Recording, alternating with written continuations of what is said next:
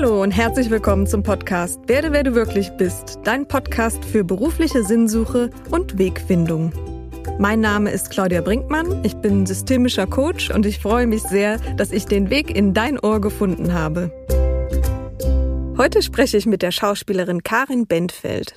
Sie erzählt uns von ihrem Weg, wie sie zunächst als Erzieherin in einem Kindergarten gearbeitet hat und wie sie dann ihren Traum von der Schauspielerei verwirklichte.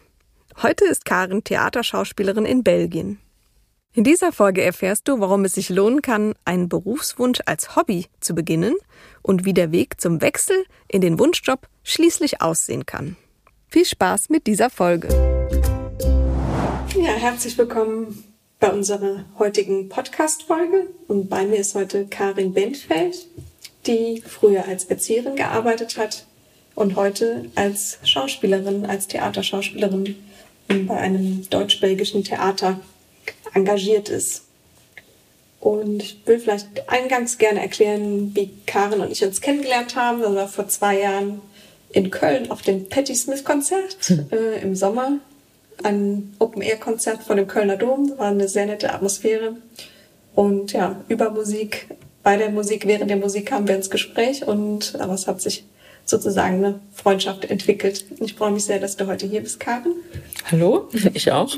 Ich fand deinen Weg sehr spannend, eben, dass du mal mit was ganz anderem angefangen hast und äh, ja, dich heute als Theaterschauspielerin ähm, quasi verdingst oder eben ja da viele interessante äh, Auftritte hast. Und ich würde angangs mal interessieren, mh, hm, wie kamst du eigentlich dazu? Also wie hast du mal begonnen? Ähm, wenn wir jetzt nochmal ganz zurückschauen, vielleicht auf deine Erzieherzeit davor, hast du was studiert oder hast du eine Ausbildung gemacht oder wie ging's los?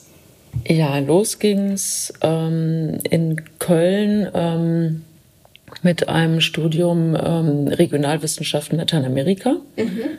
Das habe ich dann ein Semester gemacht und habe eingesehen, dass das äh, doch nicht das Richtige ist für mich, obwohl das Studium ganz toll war, aber ähm, da brauchte man schon ziemlich viele Voraussetzungen. Also ich konnte kein Spanisch oder Portugiesisch und ähm, da hatte ich, da war ich einfach immer ein bisschen im Hintertreffen und äh, dann äh, habe ich gewechselt zu Diplom Heilpädagogik mit Schwerpunkt Kunsttherapie mhm.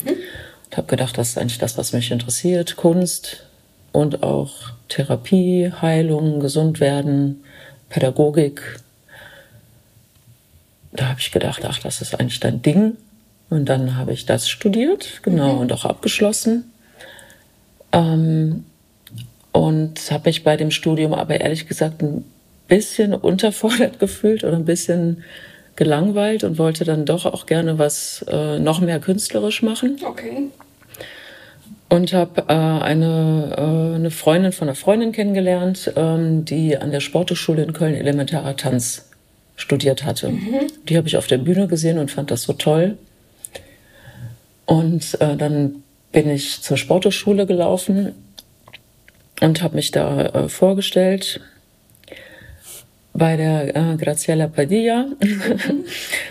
Und die hat mich dann gefragt, was ich denn schon äh, mit Tanz ähm, gemacht hätte, welche Erfahrungen ich schon habe. Und ich habe gesagt, ja, ein bisschen Jazz-Tanz und ich würde einfach gerne tanzen.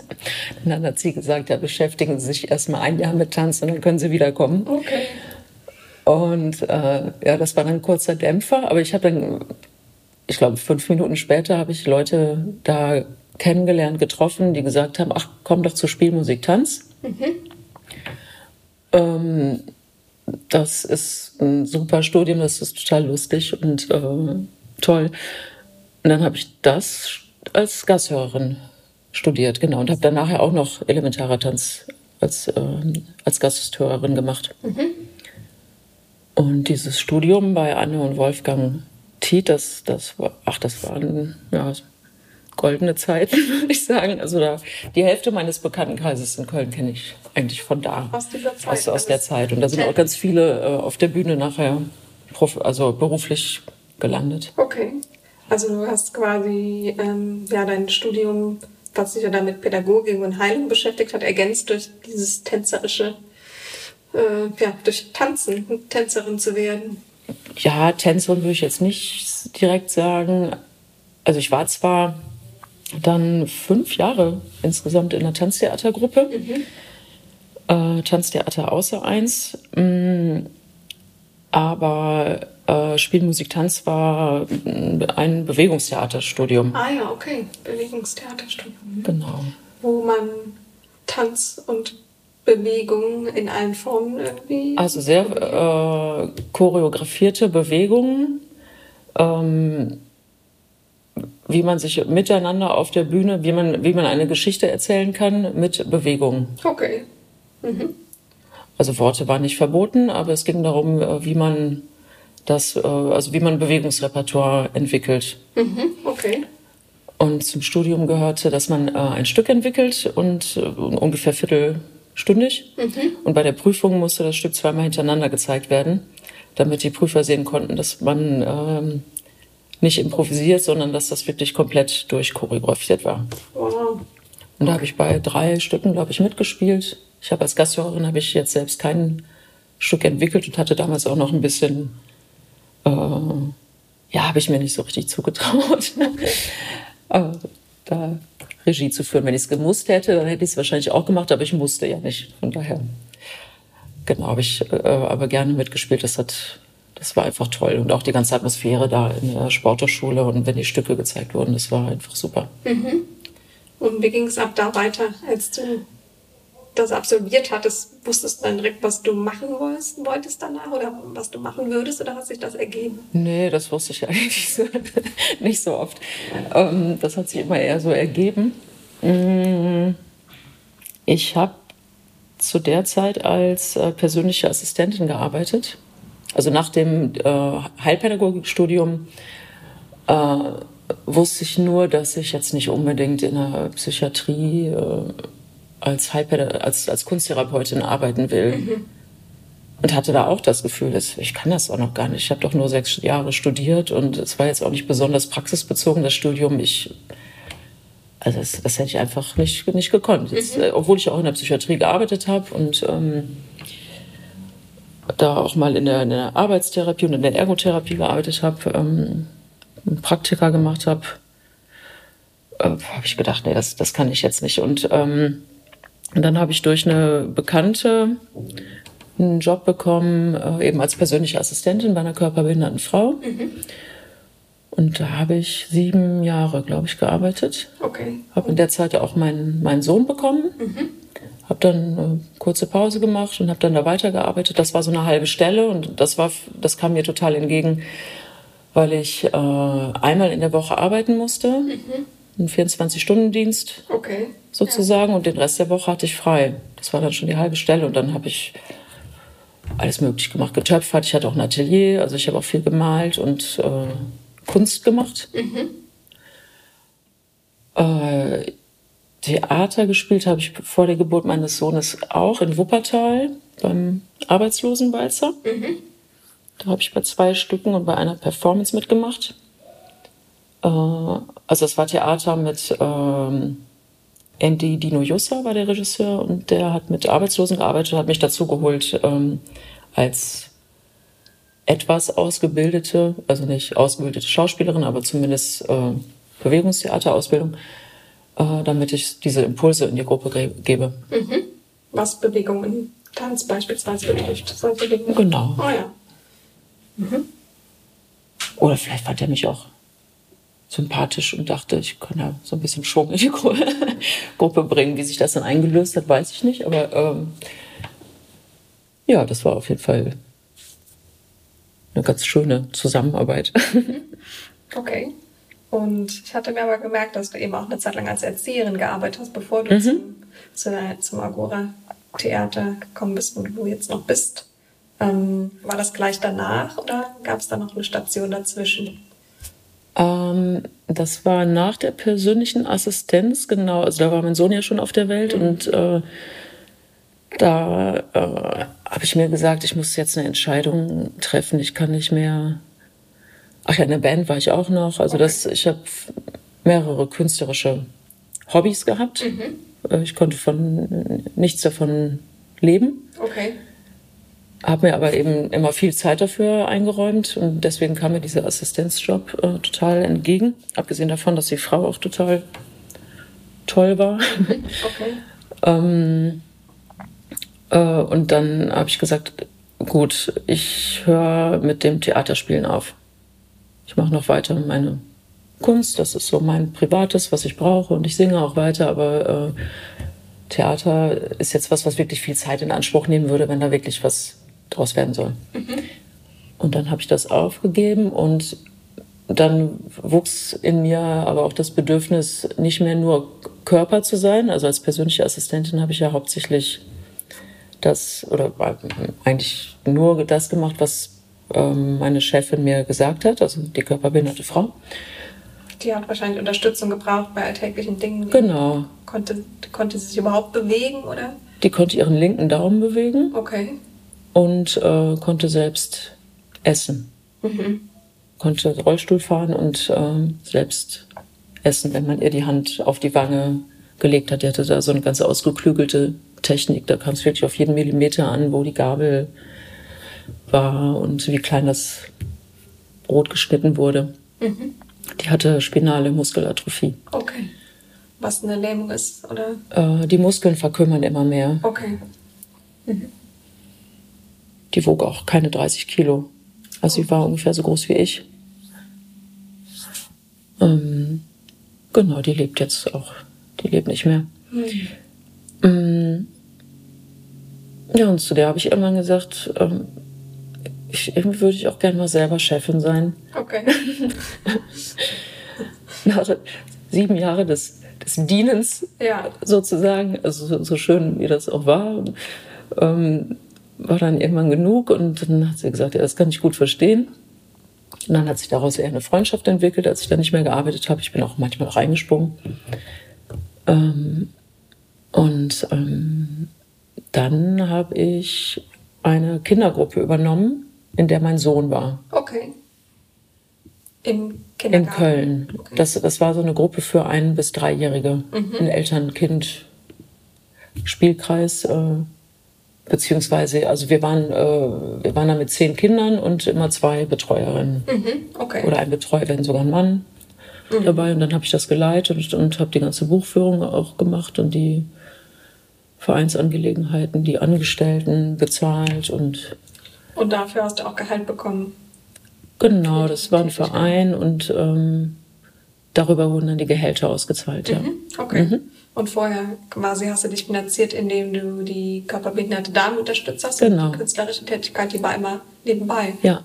Als, ähm, also eigentlich als, als Hobby, aber dich ja. wahrscheinlich auch sehr nährend in dem, was dich interessiert hat. Ja, ja, absolut, mhm. ja. Okay.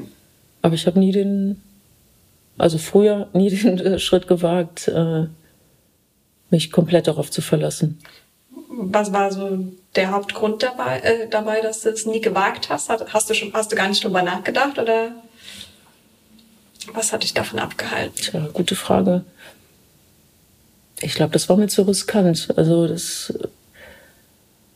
ich habe auch vielleicht gedacht, ich schaffe das irgendwann. Also wenn ich äh, keine finanziellen Sorgen habe, also dass ich zumindest mein Auskommen habe mhm. und mich in, einem, in den anderen, äh, in, also in meinen Hobbys sozusagen so weiterbilde, dass es vielleicht irgendwann klappt. Also ist ja jetzt auch so gekommen tatsächlich. Äh, aber also in meiner Familie gibt es auch relativ wenig Künstler. Mhm. Dass du die Kontakte gehabt hättest, die, die, dir gesagt hätten, was du machen musst. Ja, genau. Um professionell ja. das zu machen, oder? Ja. Mhm. Und ich muss sagen, mein Studium, also mein Abschluss als Pädagogin hat mir schon auch immer geholfen, also mein Einkommen zu haben. Nach der Kindergruppe habe ich dann ja als ähm, Erzieherin äh, in einem richtigen also Kindergarten gearbeitet, also für ähm, mit, mit ein- bis sechsjährigen Kindern mhm. in der Südstadt. Da bin ich auch äh, über äh, Kontakte hingekommen weil äh, da Eltern waren, die in meiner Kindergruppe vorher waren und deren äh, zweites Kind war jetzt in einem anderen Kindergarten. Okay. Da habe ich dann fünf Jahre gearbeitet, auch eine halbe Stelle. Ach ja, schön. Ach, hier in Köln. Ja. Und dann kam ja schon fast das Theater, oder? Wie hat sich das dann ergeben, vom ja, Kindergarten ins Theater zu kommen? Genau. Also das Theater kam schon, als ich noch die, äh, die Spielgruppe geleitet habe. da kam irgendwann ein, äh, ein Anruf von ähm, einer Bekannten, mit der ich damals Spielmusik Tanz studiert hatte in Köln. Und die arbeitete schon länger beim Agora Theater und hatte mich auch äh, schon Jahre davor äh, zu, zur Vorstellung eingeladen. Ich glaube, zu dem Zeitpunkt hatte ich ungefähr drei Stücke von Agora gesehen. Mhm. Irgendwo der kleine rote Prinz und Romeo und Julia. Mhm. Die Rabenfrau, glaube ich noch. Und ich war total begeistert davon und habe hab immer gedacht, also wenn ich das gesehen habe, oh, das muss, das muss so einen Spaß machen. Also es ist ja auch Amateurtheater oder, oder das Agora Theater arbeitet äh, nicht unbedingt mit ausgebildeten Schauspielern. Mhm. Und das war immer so ein Gefühl von, ah ja, theoretisch könnte das jeder das machen. Es, also das, das äh, ging nicht um Darstellung von Virtuosität, mhm. Sondern es ging um was anderes. Und das haben halt diese Leute geschafft, auf die Bühne zu bringen. Und ich habe gedacht, das muss so einen Spaß machen. Und habe aber nie äh, geglaubt, dass man da irgendwie auch mitmachen könnte. Worum ging es denn anderen, wenn es nicht um die Virtuosität ging? Deiner Auffassung nach? Es ging um das, was, was die erzählen mhm, okay. wollten. Im jeweiligen Stück. Genau. Sozusagen. Ah ja. Mhm. Also es, ja, schwer zu sagen. Okay. Ähm, wenn du heute nochmal so zurückschaust und ähm, auf die Zeit blickst von damals, würdest du sagen, war das ein Prozess, der ging so von alleine, ähm, dass du in diesem Theater dann immer mehr übernommen hast und auch mehr gemacht hast und dann irgendwann ganz im Kindergarten aufgehört hast? Oder war es was, was ähm, ja, sich von heute auf morgen so ergeben hat? Musstest du eine Entscheidung treffen oder ging das eher schleichend? Also es war unterschiedlich. Dieser Anruf, dass er überhaupt erstmal kam, mhm. das führe ich eigentlich darauf zurück, dass ich äh, ungefähr einen Monat oder zwei Monate vorher, also das war halt, hat für mich was mit Magie zu tun. ähm, ich habe einen Monat oder zwei Monate vorher mit einer äh, Therapeutin gesprochen, mhm. Die ich damals ab und zu äh, konsultiert habe. Und die hat mich gefragt, Karin, was willst du denn eigentlich machen im Leben? Gute Frage. Mhm. Dann habe ich überlegt, ja, was will ich eigentlich machen im Leben? Und dann kam irgendwann so, ja, schon irgendwas mit Bühne. ja, genau, so irgendwas mit Bühne. Und dann hat sie gesagt, ja gut, dann malen wir das jetzt mal auf. Und dann hat sie so ein Strichmännchen aufgemalt und eine Wolke. Also total einfach, äh, wo drauf stand Bühne und unten ein Weg. Und dann hat sie gesagt, ja, dann wollen wir mal gucken, wie aus äh, der Wolke, also wie die Wolke auf runterkommen kann, damit sie zu Steinen auf deinem Lebensweg wird. Sehr schön. Und dann habe ich noch so ein bisschen Hokuspokus gemacht, äh, auf irgendwas auf Zettel geschrieben, was mit Bühne zu tun hatte. Und dann habe ich mich da drauf gestellt und sollte was dazu sagen, was mir dazu einfällt. Also es ist einfach so mehr ins Bewusstsein holen. Mhm. Und dann kam halt einen Monat später ungefähr der Anruf wie aus dem Nichts. Karin, okay. kannst dir vorstellen, dass du beim Agora Theater arbeitest. Äh, eine Schauspielerin ist schwanger geworden bei uns und wir brauchen eine Vertretung oder einen Ersatz. Und irgendwie bist du uns eingefallen. So, und da war noch ein anderer ähm, Spieler, der äh, auch Spielmusik Tanz studiert hatte. Und beiden bin ich ungefähr gleichzeitig eingefallen. Und dann bin ich halt dazugekommen. Das war 2009. Toll. Ja. Also habe ich auch nicht lange gezögert, habe ich eigentlich sofort Ja gesagt. Und hast du dann sofort gekündigt und bist da hingegangen? Nee, ähm, ich habe dann immer noch die äh, Kindergruppe weitergemacht. Mhm. Und äh, also die Proben fingen im August 2009 an und die Premiere war im Mai 2010. Also wir arbeiten ja immer sehr lange mhm. an den Stücken, mhm. neun Monate ungefähr und dann immer eine Blockwoche im Monat. Und dann konnte ich äh, das auch gut organisieren mit der Arbeit. Und ich wollte die auch nicht sofort im Stich lassen. Also wenn man mit Kindern arbeitet, ja. kann man auch nicht sofort sagen, ich, ich bin jetzt weg. Das stimmt. Ähm, und auch mit, mit den Kollegen. Also das habe ich dann alles so, so abgewickelt. Aber auch erst als, also das Stück schlug ein wie eine Bombe, kann man sagen. Ähm, der König ohne Reich. Das war dann auch das letzte Stück von Marcel Kremer, von dem Gründer von Agora. Also den, den habe ich dann zum Glück noch erleben dürfen als Regisseur. Mhm. Da hatte er schon Krebs, Lungenkrebs, hatte eigentlich schon eine Operation hinter sich, aber der ist wiedergekommen, der Krebs, und ähm, der ist dann im Dezember 2009, also in der Mitte der Proben, ist er dann gestorben hm. mit 54 Jahren. Auch nicht einfach für die Gruppe wahrscheinlich. Nee, das war. Den Fall, wenn so der ja. Vater in Anführungsstrichen des Theaters. Absolut, ja. Ja, ja stimmt. Ja. Mhm.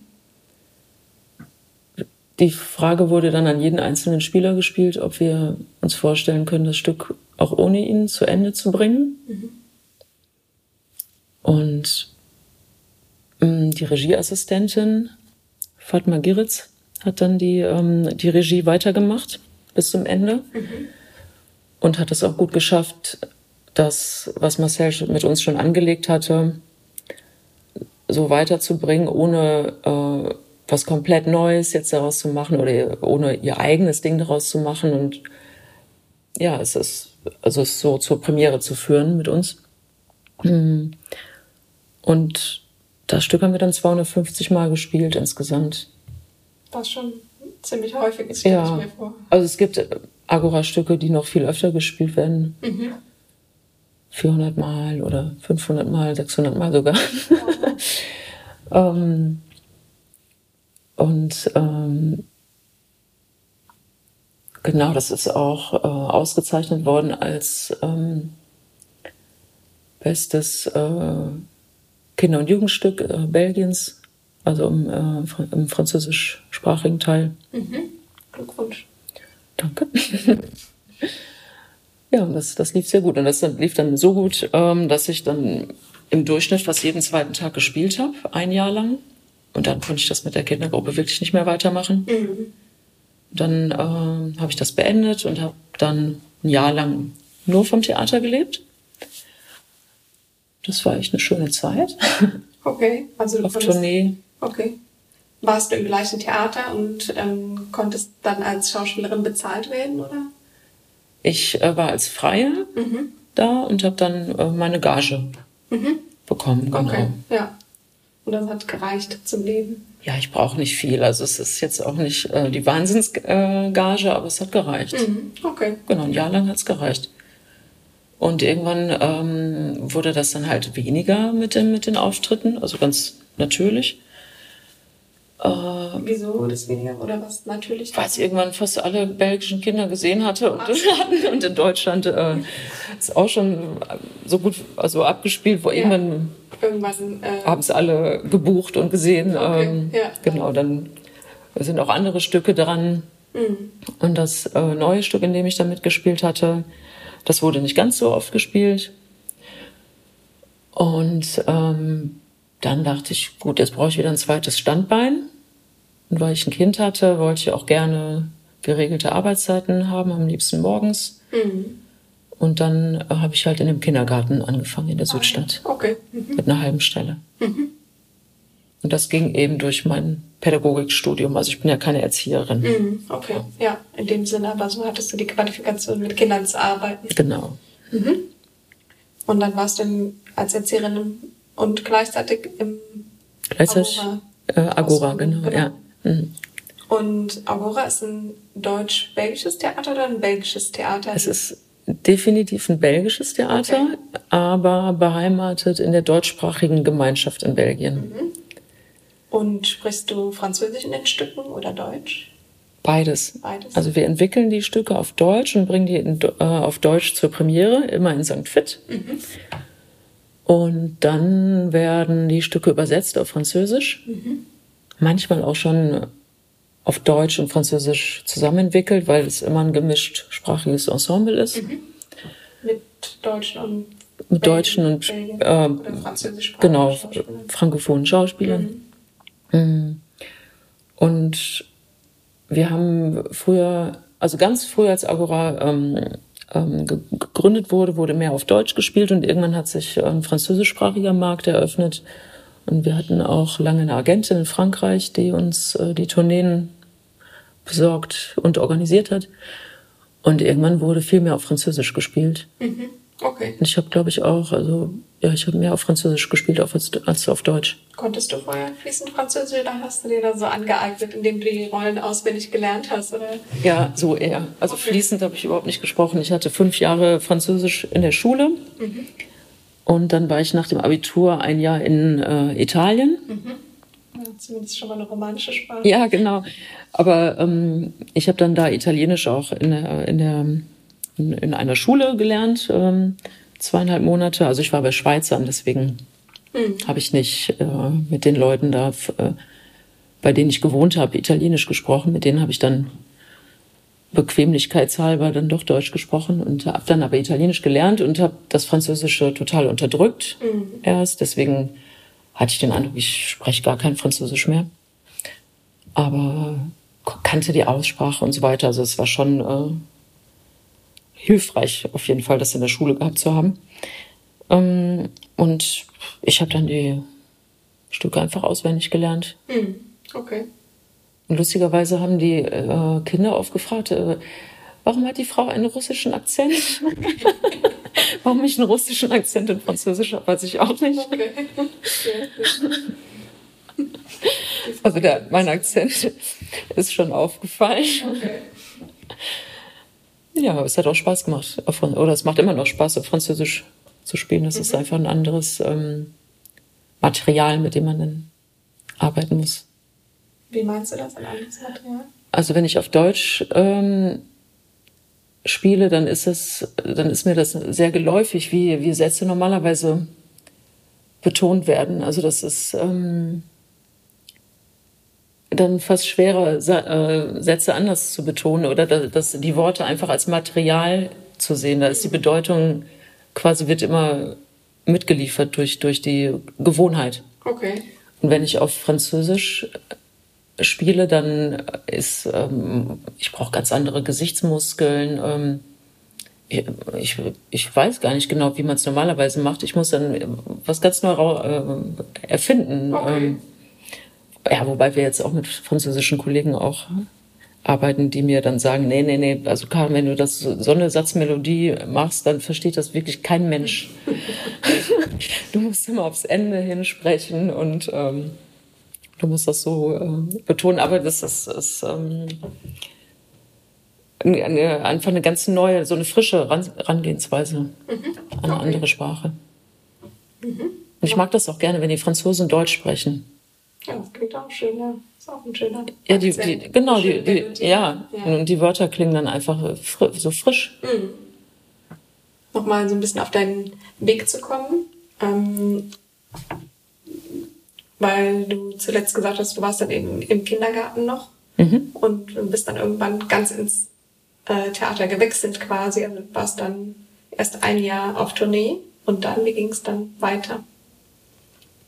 dann hatte ich ja weiterleben als die, ja, als die Vorführungen und damit auch die Gage weniger wurden.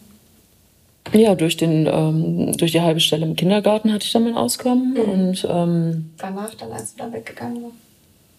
Äh, weggegangen bin ich da vor zweieinhalb Jahren. Ah ja, okay. Ah, ja. Genau. Mhm. Äh, irgendwann hatte ich das Gefühl, ich muss mal wieder wechseln oder ich ähm, kann ja auch nicht, möchte ja auch nicht ewig bleiben im Kindergarten und ich möchte irgendwie was Neues machen. Mhm. Und ein bisschen mehr, noch eine andere Herausforderung. Okay. Also mehr geistige Herausforderung. Also ich will natürlich nicht sagen, dass das keine geistige Herausforderung ist, mit Kindern zu arbeiten, aber auf einem andere, also ja. doch ein bisschen intellektueller auch. Mhm. Und ähm, das war ganz lustig, da bin ich ähm, auf einen Freund gestoßen, der in, in, Münster wohnt und der hat eine Ausbildung gemacht zum systemischen Coach. Mhm. dann hat er mir angeboten äh, oder hat, hat mich gefragt, äh, ob er mit mir Probestunden machen kann für seine, die, die er brauchte für seine Ausbildung. Mhm. Dann habe ich mich fünfmal, glaube ich, mit dem getroffen. Mhm. Und wir sprachen über meine Veränderungswünsche. Mhm. Und dann Magie, Magie. äh, habe ich dann vom Theater das Angebot bekommen, äh, den Vertrieb zu übernehmen.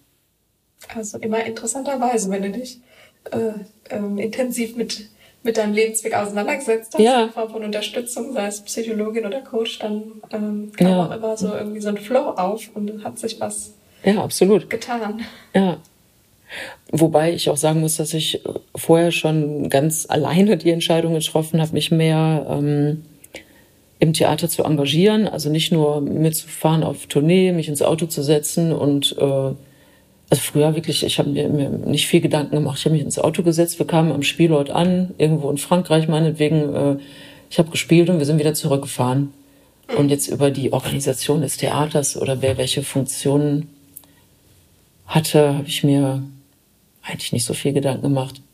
Mhm. Und irgendwie hatte ich Lust, irgendwann mich, mit, also mehr Verantwortung mhm. zu übernehmen. Für die Theatergruppe insgesamt, für genau.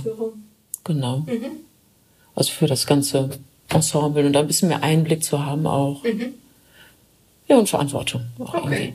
Und dann, ähm, also wir haben einmal im Jahr eine Mitgliederversammlung, das Forum, oder manchmal auch zweimal im Jahr. Und äh, da werden die äh, anstehenden Projekte besprochen und verabschiedet. Ähm, und auch der Haushalt, finanzieller Haushalt und so weiter. Und ähm, da gibt's dann auch alle zwei Jahre Wahlen in den äh, Verwaltungsrat, heißt das in Belgien, das ist der Vorstand eigentlich. Und dann habe ich mich da auch zur Wahl aufstellen lassen und bin dann auch in den äh, Verwaltungsrat gewählt worden. Und das hieß dann einmal im Monat ungefähr sechs bis achtstündige Treffen, wo alles besprochen wird.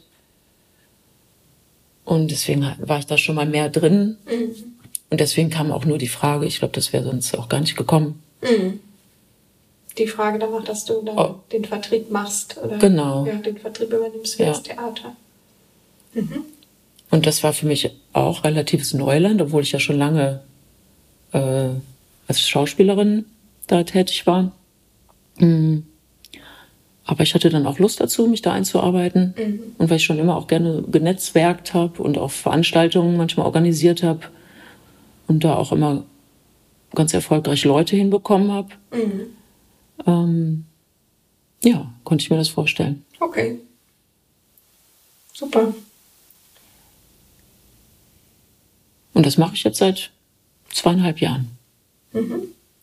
Und wenn du nochmal zurückblickst, so von der Entscheidung her, im Kindergarten zu arbeiten, um zu wissen, ich brauche eigentlich eine Veränderung, bis dann äh, der Zeitpunkt vor zweieinhalb Jahren kam. Wie viel Zeit ist da vergangen, äh, nachdem, äh, bevor du sagtest, so, jetzt möchte ich was anderes machen? Also von dem Gedanken, ich will was anderes machen, bis zur Umsetzung? Genau. Mmh ungefähr ein Dreivierteljahr, würde ich sagen. Mhm, okay. Und wenn du dich so an früher zurückerinnerst, würdest du sagen, du hattest bestimmte Glaubenssätze, warum du vielleicht auch nicht direkt den Weg eingeschlagen hast und dich mehr Richtung Bühne orientiert hast, weil du dachtest, wäre vielleicht gar nicht möglich? Hm. Da müsste ich lenken. Also vielleicht dass man mit Kunst einfach kein Geld verdienen kann. Mhm. Okay. Und ähm, durch, also vielleicht durch fehlende Vorbilder in der Familie. Mhm. Ja. Und den Glaubenssatz hast du ja heute widerlegt, sozusagen dann durch deine Transformation, dass eben doch Einnahmen daraus möglich sind. Wenn, wenn, ja, ich, wobei, mhm. es ist ja eine Mischung jetzt aus äh, Verwaltungs Arbeit oder Büroarbeit, die ich mache und spielen. Und das, das ist beim Theater sowieso Tradition, dass alle alles machen und dass die Techniker auch manchmal auf der Bühne stehen. Also dass das so eine Mischung ist aus jeder, jeder Verwaltung. Macht, okay, jeder macht mehrere Aufgaben genau. der Ensemblearbeit ja. sozusagen oder, oder der schauspielerischen Tätigkeit ja. sich im Ensemble. Mhm. Wenn jemand zu dir käme und würde sagen, ich würde sehr gerne Schauspielerin werden, wie soll ich das machen? Ich arbeite heute als Erzieherin, was würdest du der Person sagen? Geh zu der Frau, bei der ich damals, die damals dieses Strichmännchen aufgemalt hat. Ähm, nein, ähm, was würde ich das sagen? Sich Unterstützung zu holen und sich dabei begleiten zu lassen, um den Weg zu gehen, oder würdest du raten? Also ich glaube, ein Coaching würde ich auf jeden Fall raten, mhm. sich damit zu beschäftigen, was man eigentlich, was speziell einen äh, an, einer an, einer bestimmten Sache interessiert und ähm, in dem Fall zum Beispiel an der Schauspielerei. Genau. Mhm. Oder ob es doch vielleicht was anderes ist, Dramaturgie oder ähm, aber den Weg dahin habt ihr damals mit deiner Psychologin nicht besprochen oder habt ihr auch geschaut, was könntest du machen, um das zu werden konkret? Nee, da sind wir eigentlich gar nicht zugekommen. Mhm. Und ich hatte ja auch schon, ich habe ja auch schon auf der Bühne gestanden. Mhm, das stimmt. Also mit der Band und mit dem Theater. Okay. Und musste sich nur noch ein bisschen mehr im. Ich musste eine Form dafür finden. Mhm. Also einen Ort, mhm. wo, wo ich das machen kann. Mhm. Okay, interessant also ich brauchte vielleicht so ein Umfeld und das war jetzt in meinem Fall auch äh, Glückssache einfach. Mhm. Deswegen fällt es mir auch schwer, ähm, jemand anders einen Ratschlag zu geben, weil ich selber so wenig zielstrebig mhm, ja. gegangen bin. Immerhin hast du deine Interessen verfolgt. Das stimmt. Und hast dir deine ja, künstlerische Fähigkeiten in dem Bereich, der dich interessiert hat, angeeignet äh, wie Tanz, Bewegungstanz mhm. etc. Ja, Gesangsunterricht habe ich auch viel genommen. Mhm. Und ja, hast du zumindest ja schon dann angeeignet, was man dazu bräuchte in Teilen. Mhm. Und dann kam eins zum anderen, weil du vielleicht auch den Wunsch in dir hattest. Ja. Würdest du sagen, dass es so war, oder? Ja, dem ja. würde ich zustimmen, auf jeden Fall. Ich habe das schon gepflegt. Mhm. Und das, für, das kann man natürlich auf jeden Fall raten. Ne? Also die. Dass man sich so ein Umfeld sucht äh, mit, mit Menschen, die das machen, was man gerne machen möchte. Genau das. Und äh, dass man sich auch weiterbildet, also dass, dass man sich selbst ausbildet, in welcher Form auch immer. Also es muss ja nicht immer die staatliche Schauspielschule sein. Mhm. Kann auch einfach eine Hobbytheatergruppe sein, beispielsweise, oder irgendwie Zugänge finden zu dem ja, Thema, genau. mhm. die einem die für einen attraktiv sind, die für einen machbar sind, dass die, dass die Herausforderung nicht zu riesig ist, aber auch nicht ganz klein. Das mhm. wäre vielleicht langweilig. Ja, genau. okay, ich habe dich ähm, ja gestern Morgen im Stück Hannah Arendt gesehen, auch in der Kölner Südstadt. Mhm. Wie geht's denn weiter mit der Theatergruppe? Ja, wir haben gestern äh, seit dem Lockdown, also nicht ganz zum ersten Mal gespielt. Äh, das erste Mal war, ähm, waren wir in der, auch in der Comedia im Juni mit ähm, König Lindwurm. Das ist ein Solo. Mhm.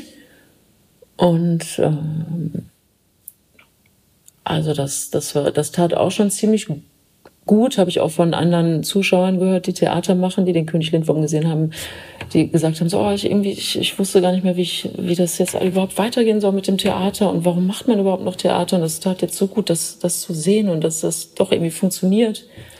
Fand das gestern auch, hm, kann ich auch unterschreiben, auch so nach langer Pandemiezeit wieder im Theater zu sein, war wieder ein sehr schönes Erlebnis und ja, war, war wohltuend insofern. Ja, schön. Wer ja, wünsche ich euch, dass es gut weitergeht. Und wie geht's denn weiter? Also habt ihr demnächst Stücke? Oder ich würde dann eben auch den Link zum Theater in den Shownotes hinterlegen, so dass ähm, ja, Zuhörer sich für das Theater interessieren können, wenn sie möchten. Ja, ähm, also Hannah Arendt auf der Bühne spielen wir das nächste Mal ähm, im Oktober. Da haben wir unser Jubiläumsfest vom 22. Mhm. bis zum 26. Oktober in St. Fit. Und äh, das machen wir nicht so, wie es ursprünglich geplant war. Mit, also normalerweise ist das ein internationales Theaterfest mit vielen Gastgruppen. Und äh, jetzt in Corona-Zeiten haben wir gesagt, wir können schlecht Verpflichtungen oder ja, so viele Verpflichtungen mit internationalen Gruppen eingehen, die wir dann vielleicht gar nicht einhalten können. Dann gehen wir lieber eher Verpflichtungen mit uns selbst ein und machen äh, ein Schaufenster von unseren eigenen äh, aktuellen Produktionen hm, und laden eine Gruppe ein, mit äh, der eine Freundschaft entstanden ist ähm, aus Portugal und dann noch ein internationales Tanztheaterprojekt Identity. Genau, und da ähm, spielen wir unsere neuesten Stücke. Antigone zum Beispiel in der äh, Regie von Felix Enslin. Mhm. Das hatte im Januar Premiere in Düsseldorf, kurz vor dem Lockdown. Haben wir noch ein richtig großes Stück gemacht mit zehn Personen. Zweieinhalb Stunden dauert das. Wow. Ähm, das ist jetzt natürlich die Frage im Moment, wie, wer kann sich sowas noch leisten überhaupt? Oder ja, werden wir das spielen können? Mhm. Ob die Nachfrage groß genug ist, auch seitens der Zuschauer, würdest du sagen, oder?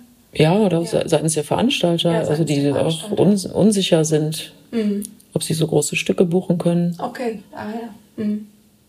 Also im Moment ist die Tendenz eher zu kleinen Stücken und das haben wir auch gemacht. Also wir haben dann auch immer reagiert, indem wir ein Stück, das eigentlich ähm, geplant war für dieses Jahr mit Premiere im Dezember, ähm, Amikeyo, ein Stück ähm, über einen ganz kleinen Fleck im heutigen Belgien, äh, neutral Morisnet, also ein ganz spannendes historisches Gebiet. Äh, da gab es ganz viel Zink und äh, da sind Ah, da gibt es ja auch noch viel zu, zu sagen. Also ähm, das, das ähm, war so ein kleiner Ort, wo der, der äh, so wie rechtlos war. Mhm. Also weil sich die Staaten nicht einigen konnten, wer jetzt die Souveränität über diesen, diesen Fleck hat. Deswegen war das so ein bisschen eine Goldgräberstimmung. Ähm, okay, spannend. Und dazu ja. gibt es auch ein Stück. Dazu soll ein Stück entstehen, aber nicht im, im Dezember. Ähm, da stehen auch sechs Frauen auf der Bühne. Mhm. Also relativ viele. Und dann haben wir entschieden, dass wir ein, eine kleine mobile Produktion für Kinder vorziehen, ein Klassenzimmerstück ähm, mit einer Schauspielerin, Nino Perez. Die ist auch ganz toll. Ähm, und also aus der Erfahrung heraus, dass sich Theaterstücke für Kinder doch also besser verkaufen lassen. Mhm. Okay. Da gibt es einen ja. anderen Markt einfach. Und ähm, ja, und auch in Corona-Zeiten, also dass das äh, kompatibler ist. Mhm. Okay. Kleine, technisch unaufwendige, mobile Produktionen zu machen, die vielleicht auch mal draußen gespielt werden können. Also ihr müsst euch auch anpassen als Theater und es geht nicht mehr einfach äh, ja, so weiter mit gleichen Vorstellungen wie vorher, sondern man muss sich auch ein bisschen der jetzigen Situation eben anpassen, dass das. Ja, wir versuchen es nicht allzu sehr anzupassen oder jetzt nur noch Corona-Stücke zu machen. Mhm. das wäre auch schrecklich. ja. Ähm, aber ein bisschen wirtschaftlich muss man ja auch denken. Absolut, ja. Mhm. Okay. Genau, das, das Klassenzimmerstück, das ähm, hat den Arbeitstitel Telemachos und es geht um den Sohn von Odysseus, der auf Ithaka zurückgelassen wurde mhm. und der sich Gedanken über den abwesenden Vater macht und über seine Herkunft, seine Rolle. Spannend. Ja. Und da können sich Schulklassen bei euch bewerben oder? Was heißt Klassenzimmerstück? Ein Klassenzimmerstück heißt, dass das äh, Stück in der Klasse mhm. gespielt werden kann. Okay. Und dann würdet ihr in Schulklassen dann jeweils vorführen. Genau. Mhm. Ja. Auf, auf Bestellung sozusagen. Genau. Ah, es kann auch im Theater gespielt werden, aber eben auch in Schulen. Okay. Mhm. Ja. Sehr schön.